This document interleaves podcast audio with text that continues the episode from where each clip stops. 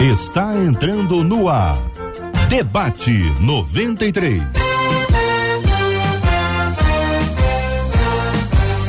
Realização 93 FM. Um oferecimento Pleno News. Notícias de verdade. Apresentação Cid Gonçalves. Sou com prazer, com muita alegria, desejando a você um dia maravilhoso na presença do Deus Todo-Poderoso. Bom dia, bom dia, bom dia para você. Hoje é sexta-feira, 16 de junho, ano 2023. É mais um dia que Deus nos fez, então alegre-se, regozile-se nele. Estamos começando mais uma super edição do nosso Debate 93, aqui pela Rádio 93 FM, a rádio que conquistou o meu coração e o teu também. Agora também, só que eu não estou sozinho. Aliás, estou com ela, a Bela, que também é fera, quase uma escultura ambulante, a nossa obra de arte, Marcela Rembrandt Bastos. Bom dia, Marcelinha. Bom dia, meu amigo Cid. Eu não canso de me dizer que quem tem amigo tem tudo, né? Bom dia aos nossos queridos ouvintes. Cid, que já estão na expectativa, Boa. muita expectativa aqui a respeito do debate 93. A Conceição Barbosa, por exemplo, lá na nossa página no Facebook, corre lá, Rádio 93.3 FM. Conceição já chegou dizendo: olha, bom dia, bom dia, bom dia, que Deus abençoe vocês. Que Deus os proteja e use os debatedores. Já lá no nosso canal, no YouTube, a Audiceia Camargo já disse: ó, tô preparadíssima, esperando o meu debate, meu programa preferido. E a Priscila disse assim: que temem. 93 FM Gospel é o nosso canal no YouTube, onde você pode conversar com a gente no chat, tanto do Face quanto do YouTube, mandando aí as suas perguntas e suas dúvidas aqui para os nossos debatedores. O WhatsApp também está aberto, Cid. 21 96803 8319, 21 96803 8319. Fica ligado, porque o Cid vai chamar esse timaço. Não, hoje não é não, Cid? Não, não é um timaço. Sempre a gente tem um timaço. É o Mas Dream hoje tem Team. um timaço, um Dream Team aí para poder Yes. nos ensinar mais a respeito desse tema, como disseram já os nossos ouvintes, que promete. E se você de repente perceber que é uma dificuldade em carregar as imagens na sua tela, não é sem razão, não. Porque olha só o time de peso que está com a gente hoje aqui. Meu querido amigo apóstolo Alexandre Macedo, bom dia, campeão, bem-vindo. Deixa eu ligar teu microfone aqui, acho que eu liguei o, micro... ah, liguei, o- liguei o errado. Vai lá, aí. pronto, agora sim. Bom dia, Cid, Bom sabotando, dia. hein? Bom dia. Mas foi querer, querer. Os debatedores, todo o povo ligado a 93 em toda parte do nosso planeta, né? Porque pela internet tem gente de outros países assistindo e ouvindo. Verdade, verdade, verdade. Verdade, isso é bom demais. Meu querido amigo reverendo Heraldo Beranger, bom dia. Quanto tempo, campeão? Bom dia. Bom dia, querido Cid. É uma alegria reencontrá-la, é uma Amém. alegria rever essa gente querida aqui da rádio e os debatedores que estão conosco. Eu quero trazer aqui um abraço gostoso na audiência, nos espectadores, em todos aqueles que estão nessa expectativa por esse Expectativa assunto tão boa. extraordinário. Verdade. Mas olha, prepare-se. Aliás, anota tudo. Eu já vou anotar tudo. Vou pregar domingo falar que a revelação foi minha. e vou dar crédito a ninguém. Entre nós também está ele, que eu já conheço há muito tempo. Eu já conheço há muito tempo. Ainda era um garotão quando eu conheci. Meu querido amigo, pastor Douglas do Carmo. Bom dia, campeão. Bem-vindo. Meu amigo Cid, bom demais estar entre vocês mais uma vez, numa manhã especial. Verdade. Toda a família 93, Marcelinha Bastos, todos os nossos amigos aqui debatedores, só gente de altíssima qualidade. Me sinto aqui como um, um Daniel na cova dos leões. Que isso, Mas mano. vai ser um tempo proveitoso demais, tenho Sem certeza. dúvida alguma. Ele está longe, mas está perto. Aquela facilidade da tecnologia, né? Nosso querido bispo Mano Siqueira, muito bom dia, campeão. Bem-vindo. Bom dia, Cid. É uma alegria, um prazer estar aqui de novo com vocês. Né? E como eu sempre digo, jogar em time de craque fica fácil. Moleza, né? Né? Mengão de 2019 até o Arão foi campeão. Vamos jogar em time de craque fica fácil aqui. Tinha que rolar um futebol no meio. Gente, dito isso, isto posto, vamos nós ao assunto proposto para hoje aqui no nosso debate 93, que é um assunto palpitante, um assunto realmente muito interessante. Eu vou, como eu falei, eu vou só ouvir e anotar, que eu tô, vou aprender hoje aqui. O assunto de hoje que um ouvinte manda por e-mail fala assim: Apesar de sempre ouvir falar sobre o Espírito Santo, eu confesso que sei muito pouco. O Espírito Santo é uma força ou é uma pessoa? O que ele faz? Existe diferença entre o batismo e o dom do Espírito Santo? Como se encher do Espírito Santo? Bem, como eu falei que eu vou ficar só ouvindo, então vamos começar aqui. Apóstolo Alexandre Macedo, a sua impressão sobre essa, essa questão do nosso ouvinte aqui. É, na verdade, como o Douglas colocou, ele falou que era Daniel na cova dos leões. É isso, isso. Pois isso, eu estou me sentindo um leãozinho na cova dos Daniéis. é Daniel para todo lado. Jesus, olha aí, olha aí. Mas vamos lá, Cid. Vamos lá. Na verdade, eu vejo que esse assunto, ele é um assunto interessante, importante, por quê? Porque ele trata de linhas de pensamento, tanto pentecostal quanto reformada, Sim. que são as duas maiores. Mas no meio disso aparecem as heresias, por exemplo, o testemunho de Jeová, que vai dizer que o Espírito Santo é uma energia positiva. E isso realmente gera muita confusão. Muita confusão. Porque à medida que eu começo a desenvolver uma ideia de que o Espírito Santo é uma energia, eu não consigo me relacionar com ele. E a Bíblia está cheia, mas cheia de versículos que mostram que não é isso. Que isso, na verdade, aí estamos falando uma heresia realmente. Eu acho que nós vamos debater aqui muitas coisas, são p- posicionamentos de visões. E das quais até vou dar uma posição minha, tá bom? Se você é de uma igreja pentecostal e seu pastor tem uma visão pentecostal e você se identifica com uma linha mais reformada, você está debaixo de um cajado. Obedeça, esteja atento, porque muitas vezes pessoa pega o conhecimento que ela recebe num debate não para aprender, mas muitas vezes para querer confrontar, para querer afrontar. Então vamos ter cuidado e sabedoria entender o seguinte: olha, eu posso ter a meu, meu entendimento, mas se estou debaixo de uma liderança, da qual eu me submeto, então que eu saiba conviver com essa liderança de maneira respeitosa. Amém. São, é, é aquela coisa do diálogo, né? Sempre tem o diálogo. É né? importante porque, Cid, o qual é o meu medo, né? E o meu respeito aos pastores. É que aquele homem está lá no púlpito ensinando, ministrando. Aí a pessoa, ah, mas o fulano não pensa assim. Ah, mas o ciclano não pensa desse jeito. Então, eu vou dizer aqui para cada ovelha, respeite a voz do seu pastor. Pô, interessante. Reverendo Evaldo Beranger. Bom, bom, é, é- é- sabe, sabe a palavra do apóstolo Alexandre, eu creio que me lembrei aqui de 1 Coríntios capítulo 13, que nos diz assim claramente que é, eu posso ter todo conhecimento, eu posso se- te- é, é, conhecer todos os mistérios, saber a língua dos homens e dos anjos. Se não tiver amor, quer dizer, quando a gente obtém o conhecimento e não usa isso dentro da perspectiva do amor, nós estamos caindo em justamente ao, é ao contrário daquilo que o Espírito Santo nos entende. Bom, eu quero começar pela primeira questão dela, porque ela é fundamental. Não há dúvida, o Espírito Santo é uma pessoa. É assim que a Bíblia o trata. A questão é que hoje, quando a gente fala disso, a gente não sabe direito o que, que significa ser uma pessoa. Né? Eu já vi gente dizendo que, ah, mas os cachorros também são gente, né? É, falando, Cachorro também é claro, humano. brincadeira, Lógico. dizendo que eles têm os seus direitos, eles precisam ser respeitados e tudo, mas é porque há uma confusão. Na época em que as doutrinas fundamentais da igreja cristã foram formuladas, a questão da pessoa era uma questão discutida e muito comum entre os filósofos, entre aqueles que discutiam teologia. O povo comum não, não, tra- não trabalhava com isso e tal, eram assuntos que ficavam naquelas esferas das altas discussões. Então, essa teologia chega para a gente com a marca do século II, do século III depois de Cristo, a marca filosófica, principalmente do Império eh, Bizantino, que era notadamente influenciado pelas, pela, eh, pela filosofia eh, platônica e tudo isso. O que, que a gente tem que olhar nessa questão da pessoalidade do Espírito Santo na Bíblia? É a Bíblia que vai nos ensinar. Quando nós vemos a revelação da, da, de Deus, Deus foi se revelando no decorrer do tempo, mas ele não se revelou totalmente de uma vez. Ele foi preparando o povo, ele foi dando a sua revelação de uma maneira gradativa, de tal forma que quando a gente olha nos textos do Antigo Testamento, a gente pode dizer, olha, o Espírito Santo é comparado ao vento. A palavra é a mesma, ruar que é a palavra para hebra hebraica para espírito, é a, é a mesma palavra do vento que sopra nas coisas. Então, a primeira ideia é que, bom, é uma, é uma força. O Espírito Santo, de fato, é um, algo poderoso, é alguém poderoso, alguém poderoso.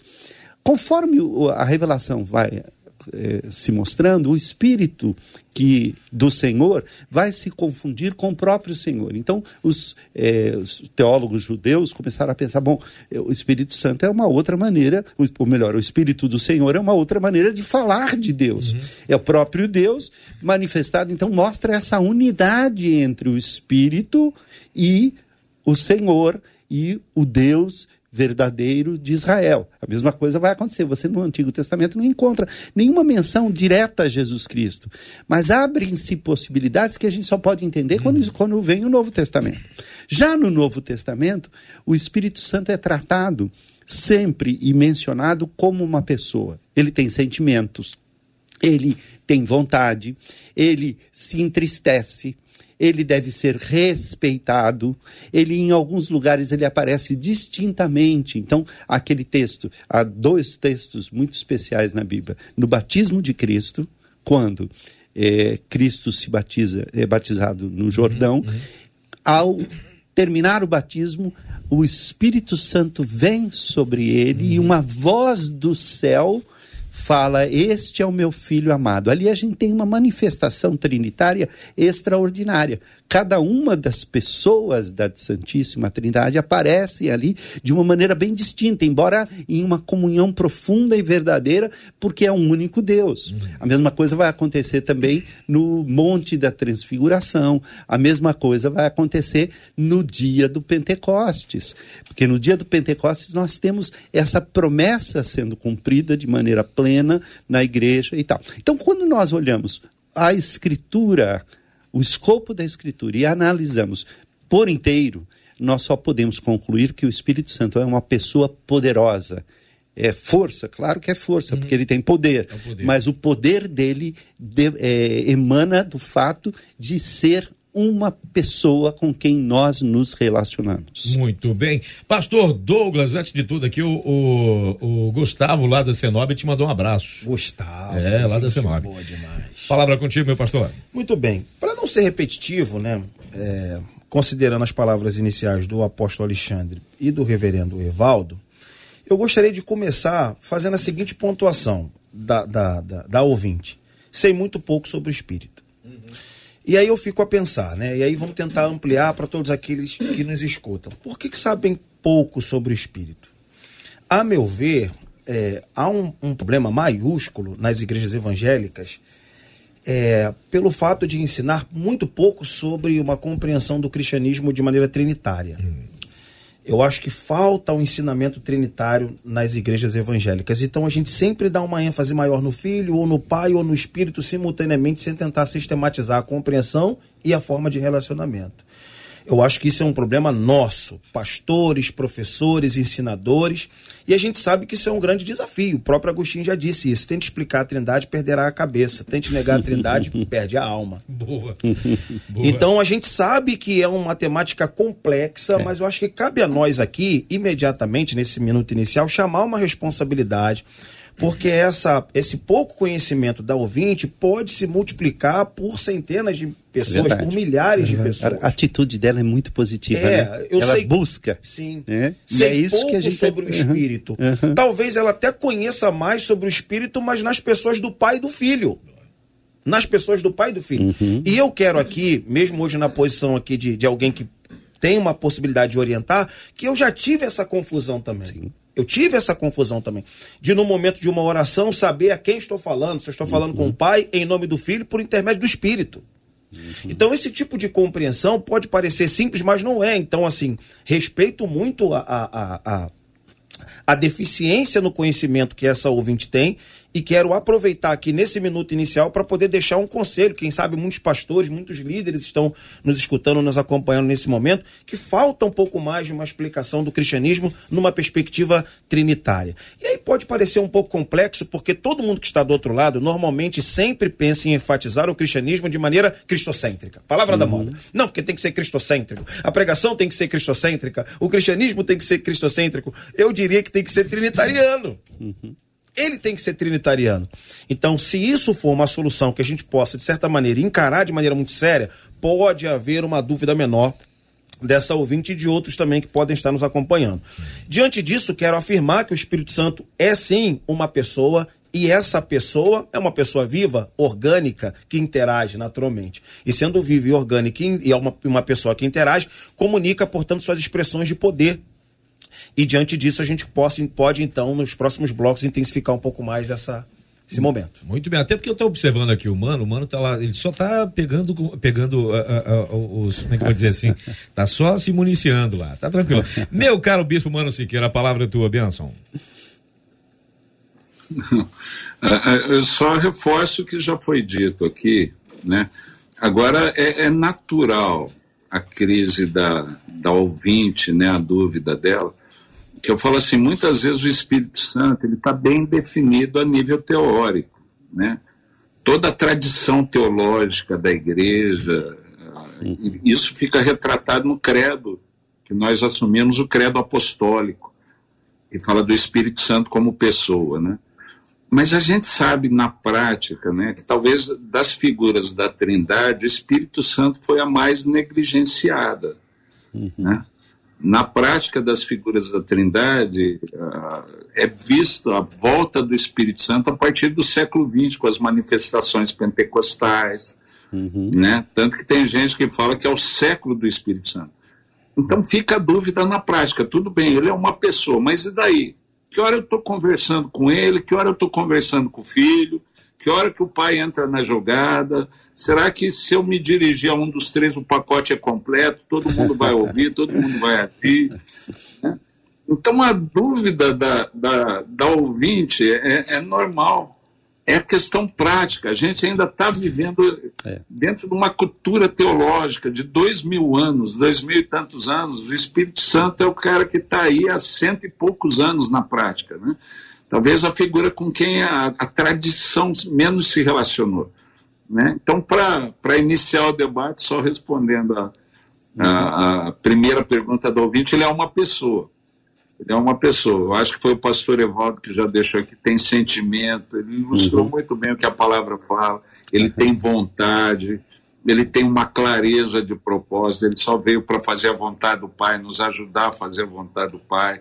Né? Então, uma pessoa. A gente entristece o Espírito Santo né? Uhum. Ele, ele, tem ciúme de nós, é, é, um negócio que eu já não compreendo, né? Uhum. Mas, mas é, a, gente, a gente reporta a ele sentimento muito humano. É. Né? Então é uma pessoa. É, é, é, a pessoa da Trindade mais negligenciada, mas é uma pessoa. Né? Gente, Sobre a questão do batismo, ah. então, no decorrer da coisa, a gente vai conversando aí. É, logicamente, a gente sabia que, que, que ia pipocar de perguntas e, e, e aquela coisa. A Marcela já está ali com um caminhão e meio de perguntas.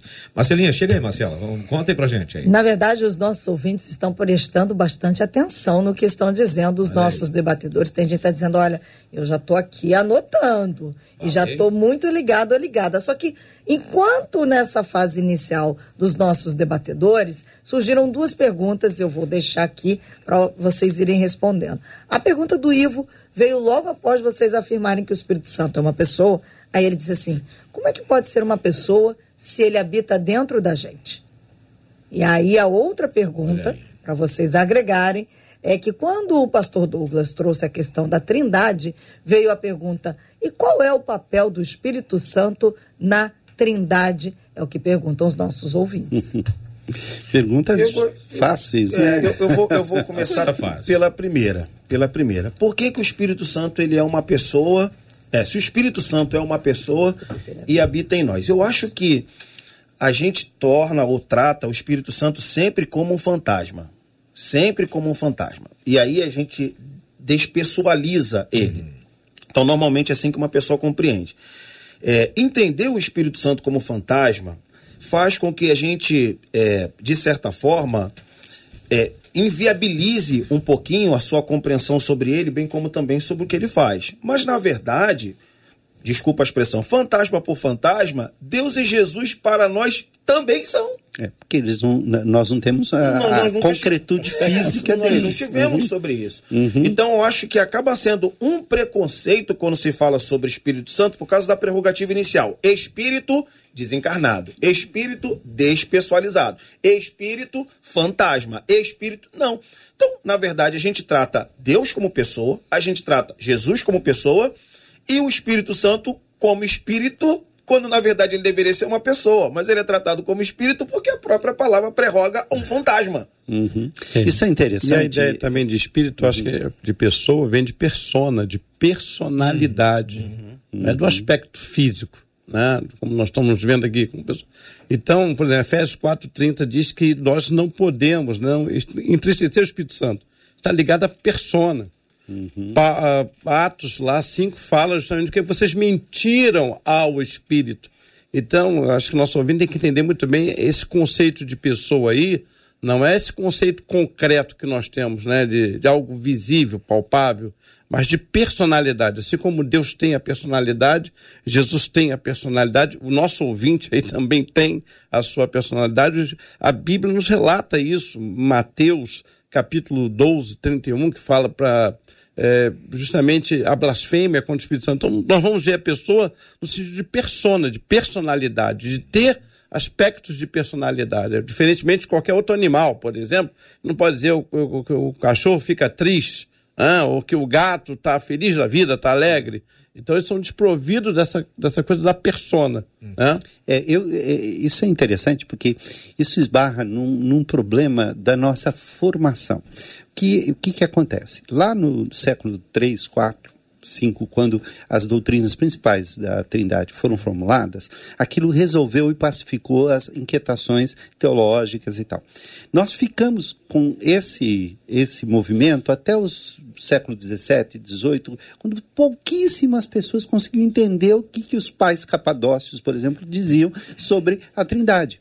Porque você pega um texto de Agostinho sobre a Trindade, você pega um texto lá de Basílio eh, de, eh, e dos chamados pais capadócios que mais trataram desse assunto, hoje em dia quase ninguém consegue ler. Mesmo as pessoas mais eh, ilustradas em termos de filosofia vão ter dificuldade de ler.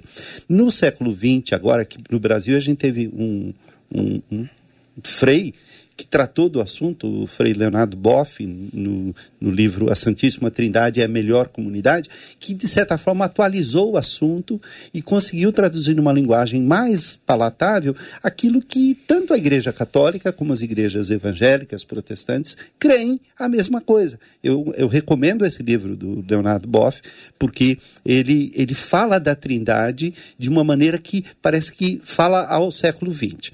O que, que a gente tem na cabeça essa ideia do fantasma? A gente é muito influenciado pela teologia platônica de que há uma separação radical entre o corpo e o espírito, entre o corpo e a alma, seja tricotomista ou dicotomista. Pois bem, quando a gente pensa em termos de espírito, a gente está imaginando um- um- uma entidade em si que foi separada de um corpo. E esse é o nosso erro. Essa que é a grande questão. A questão é que o Espírito Santo de Deus é uma pessoa completa em si mesma e ela só, eh, só não tem a questão da corporalidade, porque a corporalidade não é necessariamente o atributo pessoal, um atributo de ser pessoa ele é, como que ele habita dentro de nós? Nós dizemos que Jesus Cristo habita dentro de nós. O que tecnicamente não é verdade, porque a pessoa de Jesus Cristo está no céu e ele habita na igreja através do Espírito Santo. Um outro erro é que o Espírito Santo habita dentro de nós, como se cada um tivesse uma possessão específica do Espírito. Na verdade, nós estamos no Espírito porque nós estamos no corpo de Cristo. E o corpo de Cristo é tomado pelo Espírito, o que faz com que os seres, pessoas diferentes de todas as tribos, nações, sejam um único corpo, é o Espírito Santo. Então, eu diria que, na verdade, nós estamos no Espírito. Não é? O Espírito está em vós. Quando Paulo usa essa expressão, ele sempre usa no plural. Ele nunca diz assim, o Espírito está em você. Como se aquela pessoa fosse proprietária única do Espírito. Não, o Espírito Santo está em vós, igreja. Então, quando a igreja está manifesta, está presente, o Espírito Santo está presente ali. É muito mais. É, na minha opinião, de, é, correto dizer que nós estamos mergulhados no Espírito Santo e aí ele é muito maior do que nós. Nós estamos justamente. E aí vem a questão do enchimento com o Espírito Santo. Uhum. A gente até pode já aproveitar essa questão e ir para frente. E Tem... quem pincelou isso foi quem? Bispo Humano. Bispo. Ele pincelou logo isso. Exatamente. Então, é, é, é, e aí vem a distinção, e aí há uma certa di, diferença de interpretação sobre a diferença entre o batismo no Espírito Santo, ou o batismo com o Espírito Santo, e o enchimento do Espírito Santo.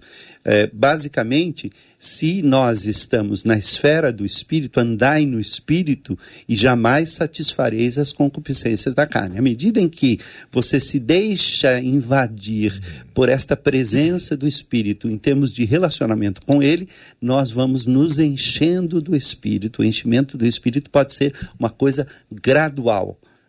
Né? Há uma certa diferença, alguns acham que pode acontecer tudo de uma vez, mas não há dúvida de que é um processo. Uhum. Enquanto que o batismo do Espírito Santo é um ato pelo qual nós passamos a fazer parte do corpo de Cristo. Essa é uma interpretação. Sim. Isso é bem interessante. Isso eu quero ver a opinião do, do Bispo Mano, logo depois do apóstolo Alexandre. Bispo Mano.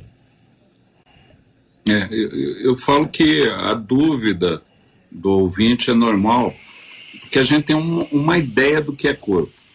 E a gente faz as associações baseado no modelo que, e, e eu ia tem, né? brincar, né? né? Eu falo, não é só o Espírito Santo que habita em você, tem uma série de micro-organismos que habitam em você e que tem um corpo diferente, né? né? Você é um bioma, você é uma estrutura que tem, a gente chama de flora intestinal, né? Tem uma série de micro-organismos. Só que a nossa confusão é isso. Quando a gente pensa numa pessoa, a gente pensa num modelo de corpo. Jesus ressuscitado era alguém que atravessava a parede, aparecia e desaparecia.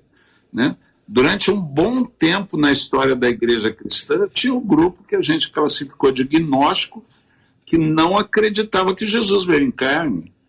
Eles tinham essa mesma dúvida, achavam que Jesus era, era uma representação etérea, um negócio tipo fantasma, né? até que se definiu. Mas é por causa disso, a gente tem um conceito de pessoa. E Paulo tenta, o apóstolo Paulo tenta explicar isso, quando ele fala que há uma glória do corpo celeste e há outra glória do corpo terrestre. Uhum. Né? Nós não vamos ressuscitar com esse corpo. Né? Eu lembro quando era jovem, depois a gente deu uma estragadinha, 30 anos, engordou, perdeu o cabelo, aquele negócio. Eu ficava com dúvida. Eu falei, cara, eu vou ressuscitar com, na minha qual versão? qual versão, né? Eu queria ressuscitar na minha melhor versão, né? mas eu sei que o que tem preparado para mim é muito melhor. Agora o Espírito Santo já é a nossa forma final. Uhum. Quando nós ressuscitarmos com Cristo, daí nós vamos saber o que nós também havemos de ser, né? E o Espírito Santo nessa forma plena, na forma perfeita, ele tem a condição de estar conosco, habitar em nós. é uma pessoa, né? mas é uma pessoa com uma glória diferente da que a gente conhece, da que uhum. a gente tem até agora. Né? Só respondendo ao ouvinte, e a questão do batismo com o Espírito Santo, né? só, só dando um toque, eu sempre falo que tem, é, didaticamente falando, nós temos três momentos com a figura do Espírito Santo. Né? É, é, o momento em que nós somos selados, a Bíblia fala que tendo ouvido a palavra da verdade, tendo crido nela, nós somos selados com o Espírito Santo. E a dúvida, muitas vezes, nós temos todo um modelo, e a gente respeita a opinião de todo ouvinte, a galera pentecostal, mas tem gente que é selado, tem o Espírito Santo, mas como não tem aquela manifestação visível, ele fica em dúvida se eu tenho ou não tenho. Essa foi minha crise durante muito tempo. Né? Eu vim de uma tradição eclesiástica na Igreja Metodista, que o fundador da Igreja Metodista, John Wesley, quando ele teve a experiência dele, ele fala assim: Eu só senti o meu coração levemente aquecido.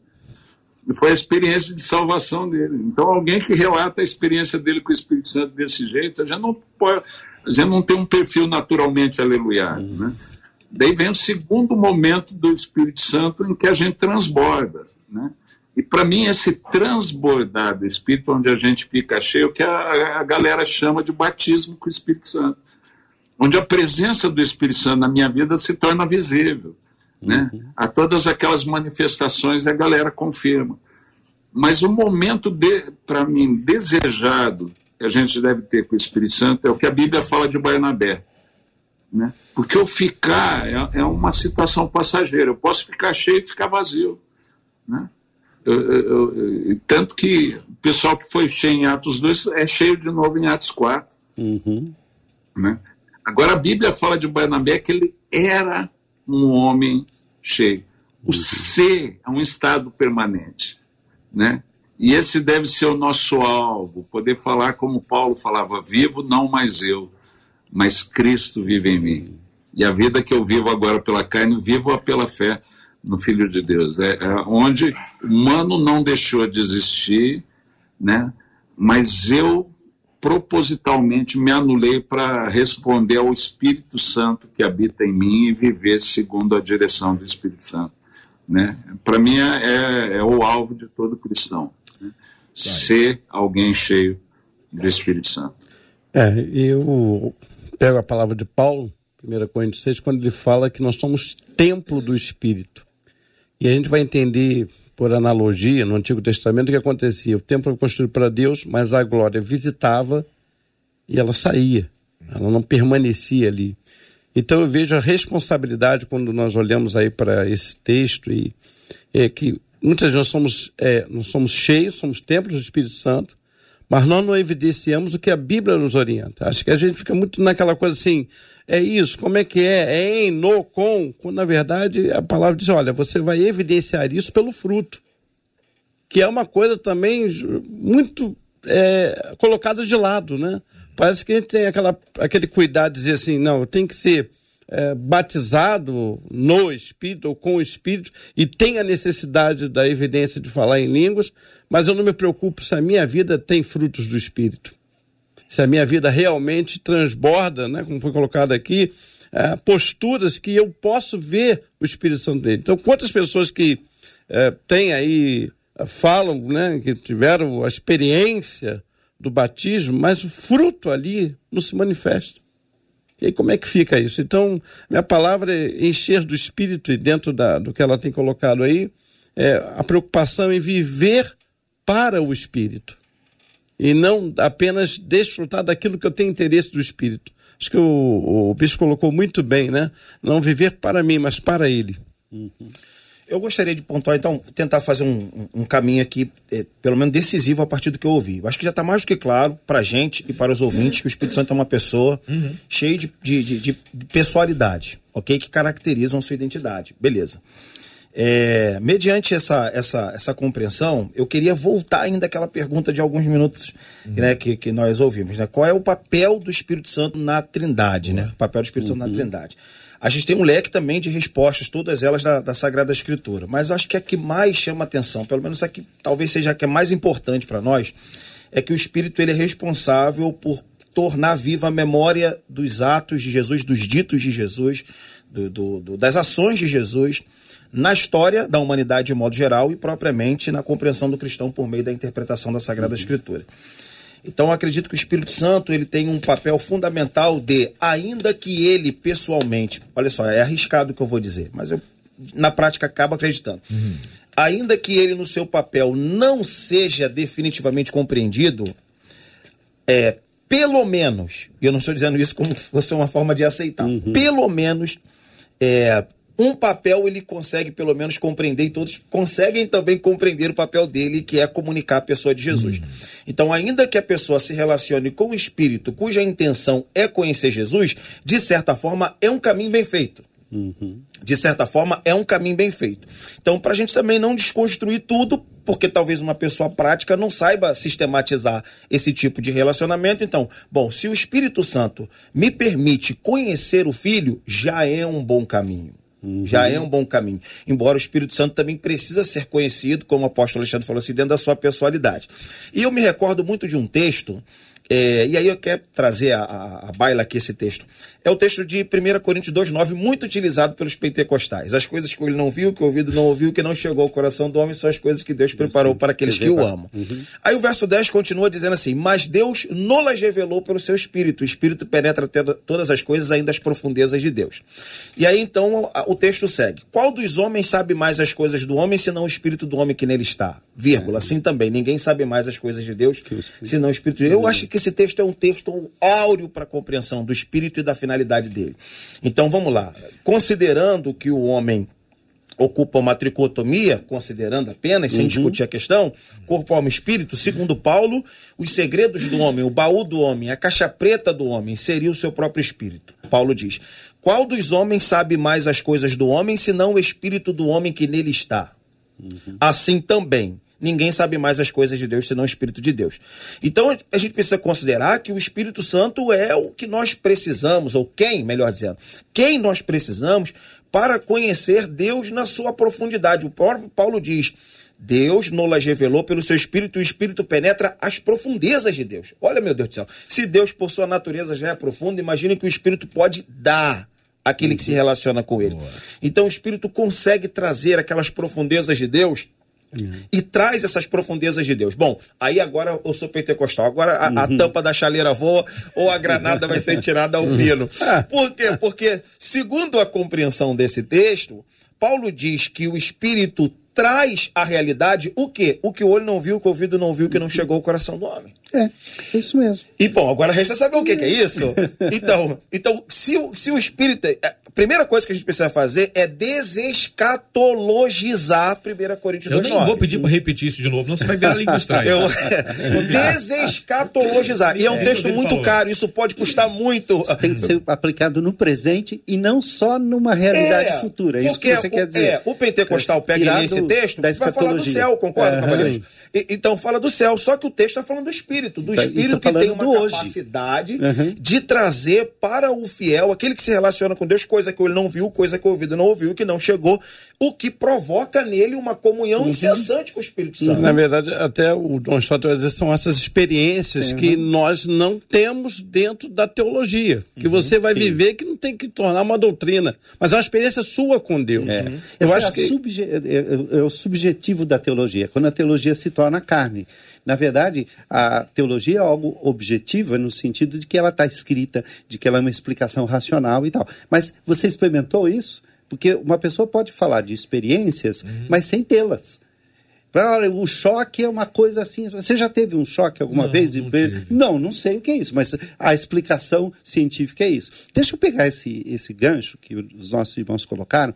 É, isso me fez lembrar um capítulo maravilhoso do estudo da Trindade na teologia e, e que se chama Economia Trinitária. A palavra economia é uma palavra interessante porque ela significa é, oiko, casa, no meu que é, que é lei. Então, economia é a lei da casa. Quer dizer, como é que a casa funciona? Então, como é que a trindade funciona?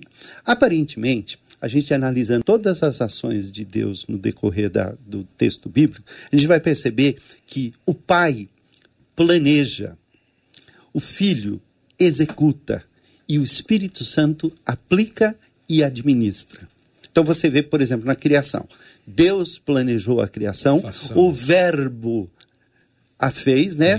Por, por, intermédio dele, todas as coisas se fizeram e nada do que foi feito se fez sem ele.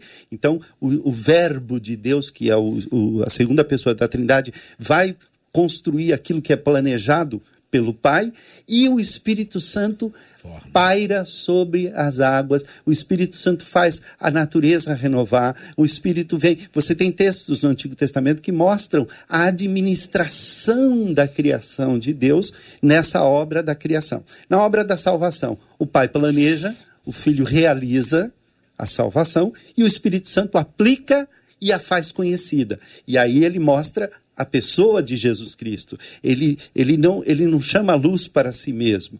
Então você sempre vai encontrar a Trindade, o Deus eterno, agindo por inteiro, de maneira coordenada, de maneira totalmente é, com uma comunhão perfeita. Por isso que a Bíblia diz que Deus é amor.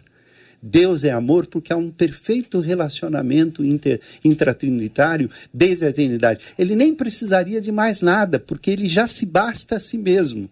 Ele se completa a si mesmo. Ele não tem necessidade de outros. Ele criou não por necessidade, mas por amor, para poder estender. E o que é mais extraordinário? É, quando o filho se torna homem e, e assume a natureza humana e a carne humana, é, ele sobe ao céu com esse corpo. E hoje, na Santíssima Trindade, nós temos um representante humano.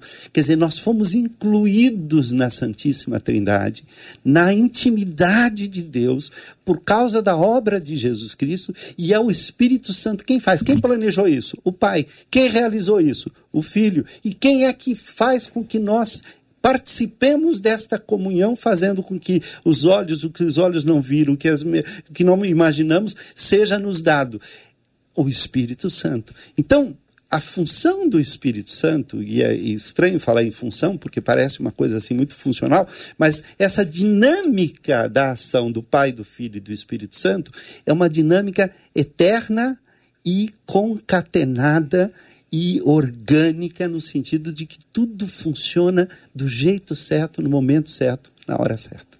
Sensacional. Gente, eu tô, tô imaginando o pessoal em casa. Imaginando os ouvintes em casa. Marcelinha, o que, que o pessoal em casa está falando, Marcelo? Ah, a turma está acompanhando, está dizendo que está gostando muito, mas eles é. estão pedindo para chegar ao ponto dos. Eu estou olhando a hora do relógio. Eu também. Mas eles querem que chegue ao ponto dos dons, e aí, obviamente, tem algumas questões, a questão do dom de línguas, do falar em línguas. Então, trago para vocês a questão de vocês falarem sobre os dons. Posso começar? Vamos lá. Vamos lá. É, a, a, compreensão que é, sobre a questão dos dons, ela é multifacetada no decorrer da história. Quando surgiu o movimento pentecostal, no, no começo do século XX, né, no 1906, lá na Rua Azusa e tal, eu estou inclusive preparando uma apostila, eu vou falar sobre isso amanhã numa, num curso de mestrado, e é, eles trouxeram a, a questão de se os dons que até então a teologia tradicional dizia, olha, cessaram lá no primeiro século. Quando acabou o primeiro século, eh, os dons cessaram e é, eles os dons extraordinários e tal, então não há mais esses dons. No século III houve um movimento, os montanistas e tal, que tentou falar, mas eles eram heréticos em tantas coisas e esse, e esse assunto acabou sendo jogado na vala comum e ficou é, sedimentado que essa era o entendimento da, da questão. O movimento pentecostal trouxe à, à baila a discussão. Os dons podem ser praticados hoje, os dons extraordinários podem ser praticados hoje ou cessaram. Então você divide, os teólogos se dividem entre aqueles que são cessacionistas, é, normalmente os cessacionistas são é, uma teologia mais tradicional.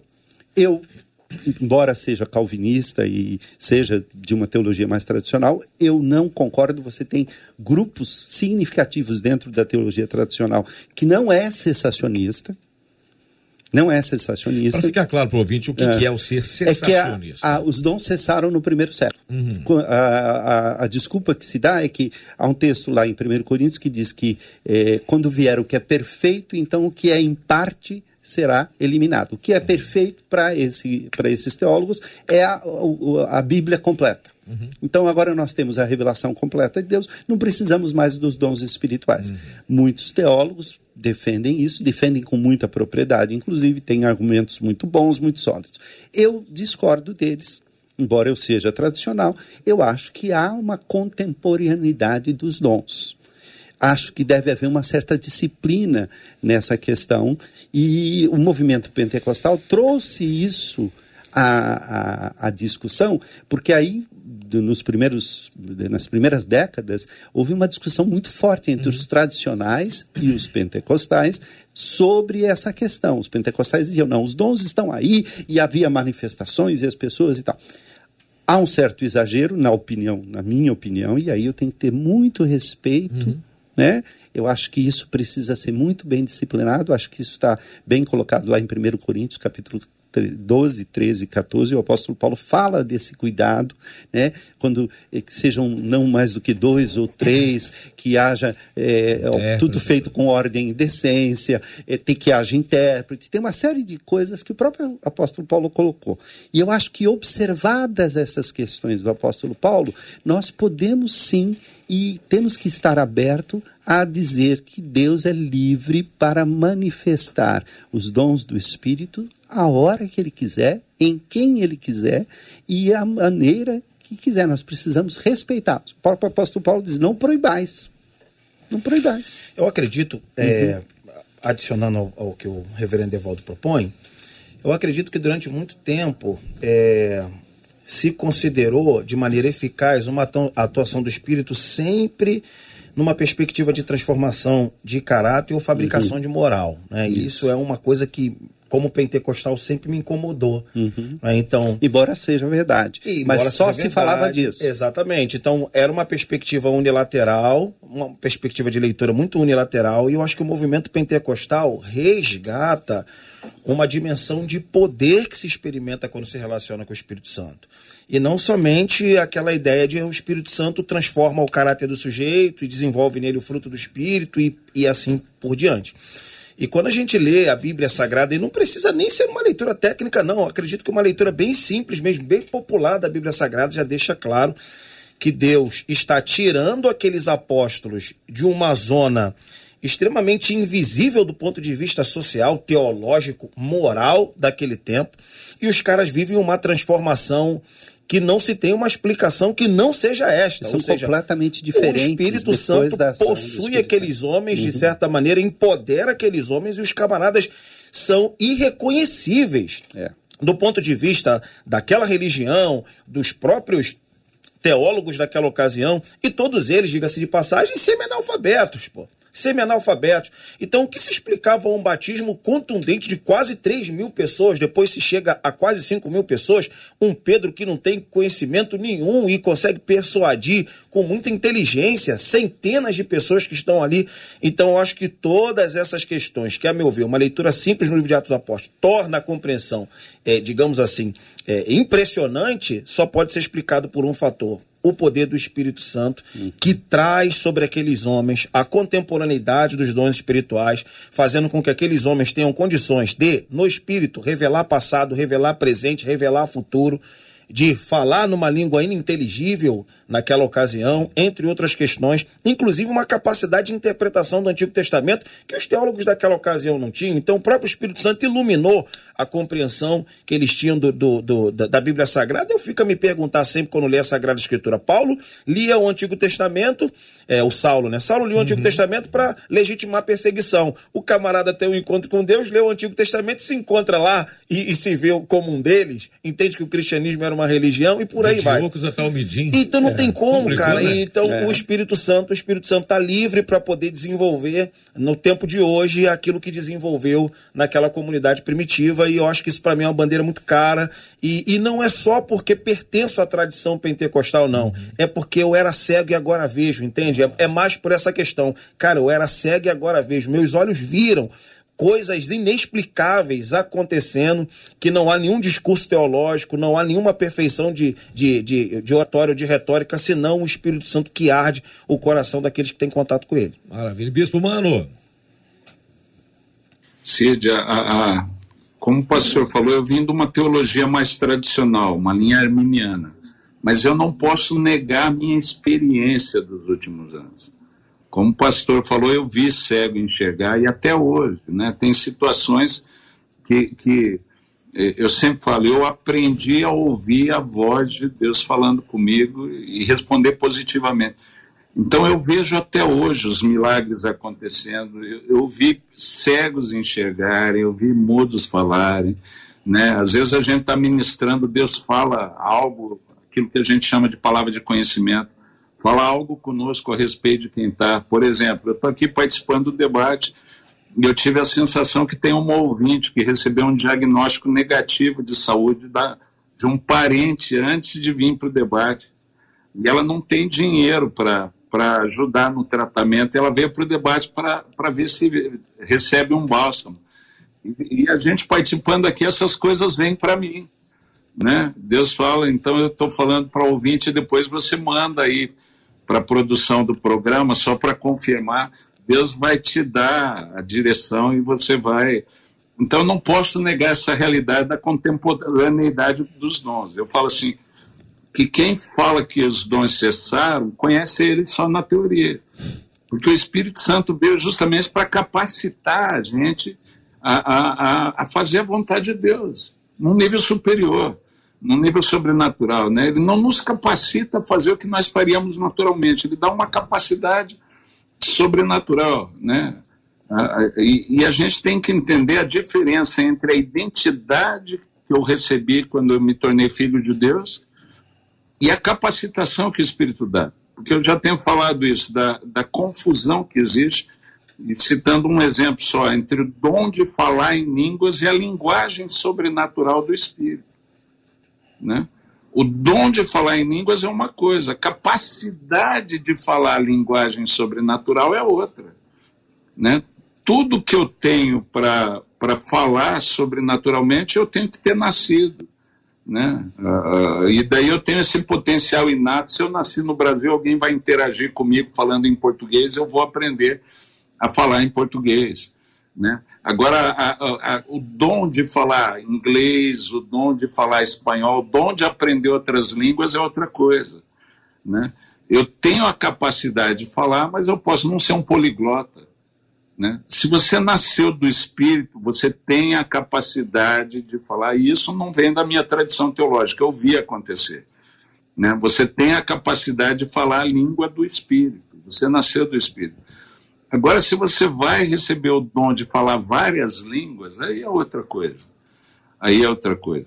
Né? Agora, só também voltando àquele tema da posição do Espírito Santo em relação a nós, que a gente gosta de sistematizar a vida eu acho que sistematizando eu explico tudo e a gente não percebe isso. Às vezes, sistematizando eu explico, mas eu ofereço limite para Deus.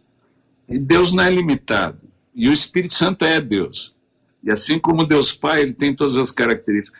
Eu sempre falo para explicar mais didaticamente é o seguinte: eu sou uma pessoa, mas para o meu filho Pedro eu sou pai. Para o meu pai, o Birajara, eu sou filho. E para minha esposa Cláudia, eu sou marido. É a mesma pessoa, mas que exerce papéis diferentes dependendo do relacionamento. O Espírito Santo é Deus. A, a, a diferença dele é só em relação a nós. Né? E tem coisa que Deus não tem como se revelar na totalidade para nós, porque a gente não vai entender.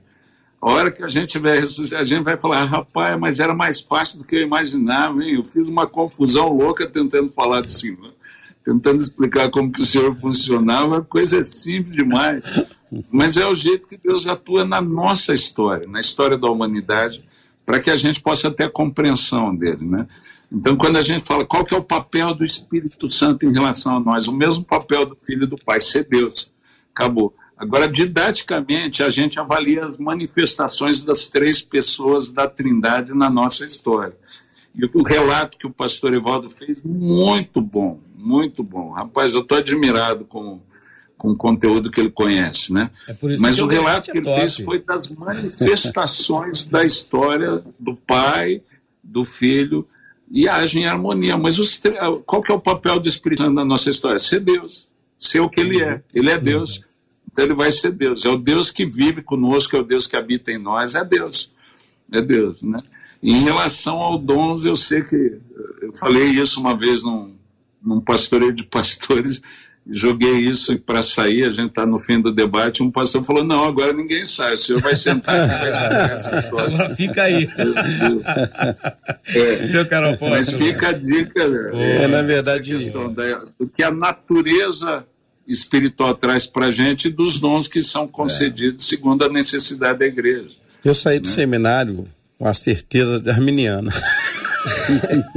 Convicto, passei muitos anos né, com a visão é, que os dons em alguns momentos já não eram tão, o, o, principalmente os considerados é, sobrenaturais não eram mais vividos. Ele era cessacionista, né, Arminio? Comecei a conviver, foi meu erro, né? com os pentecostais.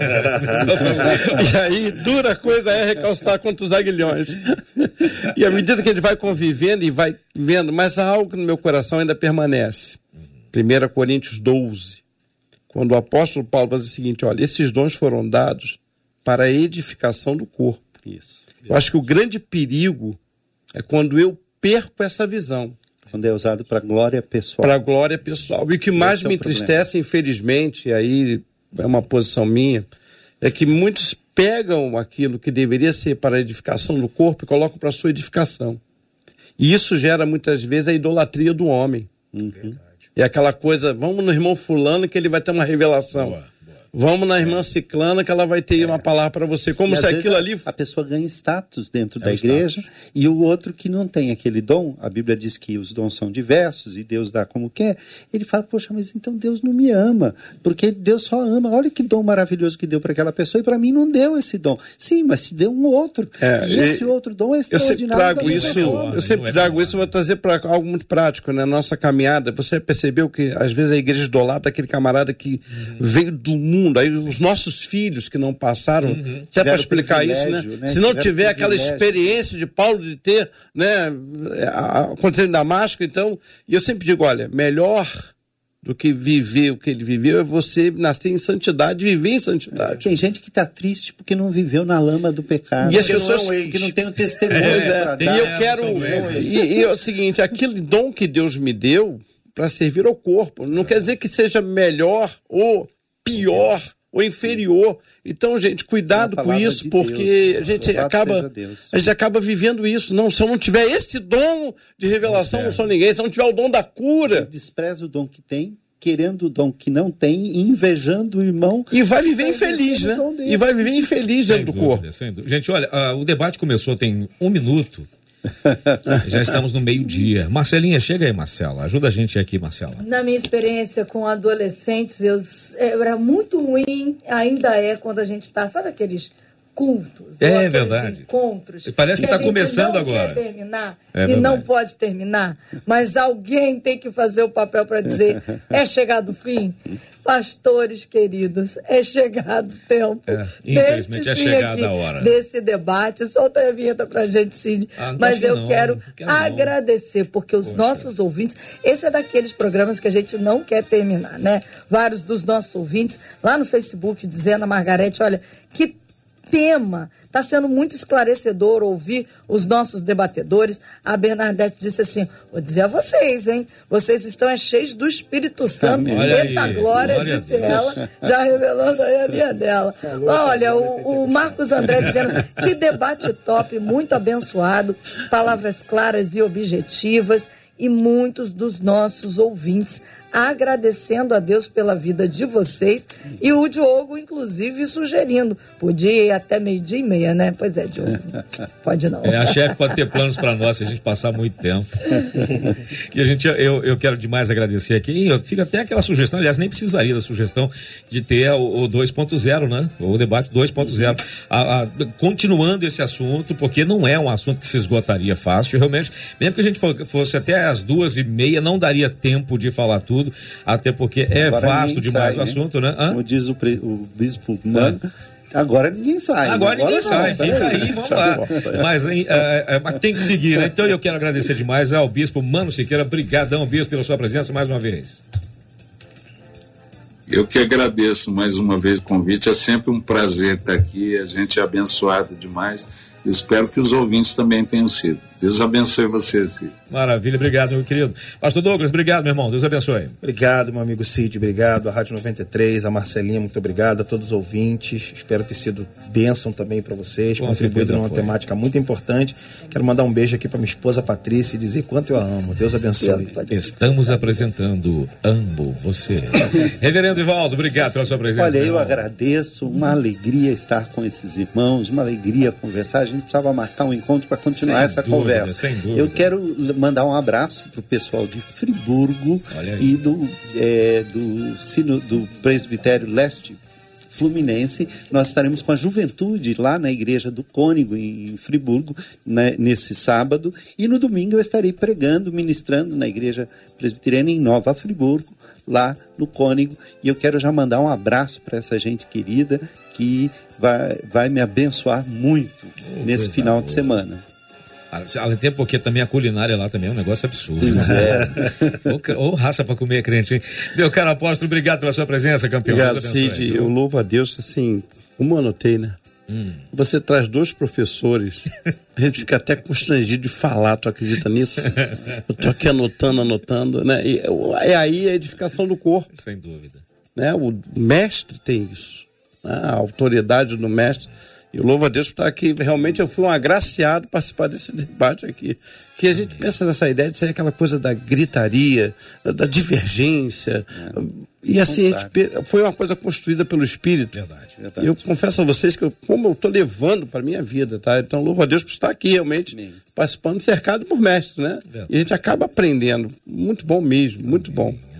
Essa é a função do debate, não é só ensinar pessoas, é aprender junto com elas. E eu fico muito feliz de também poder uh, ter feito parte disso aqui. Também estou anotando tudo, vou, como eu falei, vou pregar domingo, falar que é tudo revelação. uh, eu queria pedir, por favor, ao nosso querido reverendo Evaldo que nos leve a Deus em oração. A gente encerra assim o debate. E o Beto Ribeiro já chegou por aqui, já já tem aqui o Pediu Tocou. Muito obrigado a todos, que Deus abençoe. Marcelinha, o, o JP que hoje voltou, depois de ter passado pelo Vale da Sombra da Morte, bem longe dele, mas né, Ficou malzinho a nossa doce pitica também. Meu caro reverendo, obrigado pela sua presença. Por favor, nos leve a Deus de oração. A gente encerra assim o debate de hoje. Amanhã, uhum. amanhã segunda-feira tem mais. Deus quiser. Querido Deus, eu quero te agradecer, ó Pai, pela ação do teu Espírito obrigado, em pai. nos ministrar a tua palavra em nos ensinar. Obrigado por esta dúvida, por esta irmã que teve coragem de externar a sua dúvida e com isso, ó Pai, edificou tanta gente. Foi um instrumento teu, foi o Senhor quem a tocou, foi o teu Espírito quem a moveu a enviar estas perguntas para que nós pudéssemos hoje ter a oportunidade de um pouquinho, esclarecer um pouquinho deste profundo mistério, dessa grandiosidade que é a ação do Espírito Santo, a ação do Pai, do Filho e do Espírito Santo. Eu quero te pedir que o Senhor console aqueles que estão tristes, é, reerga aqueles que estão caídos, abençoe aqueles que estão precisando de força, cure, restaure, conforme a tua vontade, ó Pai, nós te pedimos, em nome e por amor de Jesus Cristo. Que Deus te abençoe. Você acabou de ouvir Debate 93.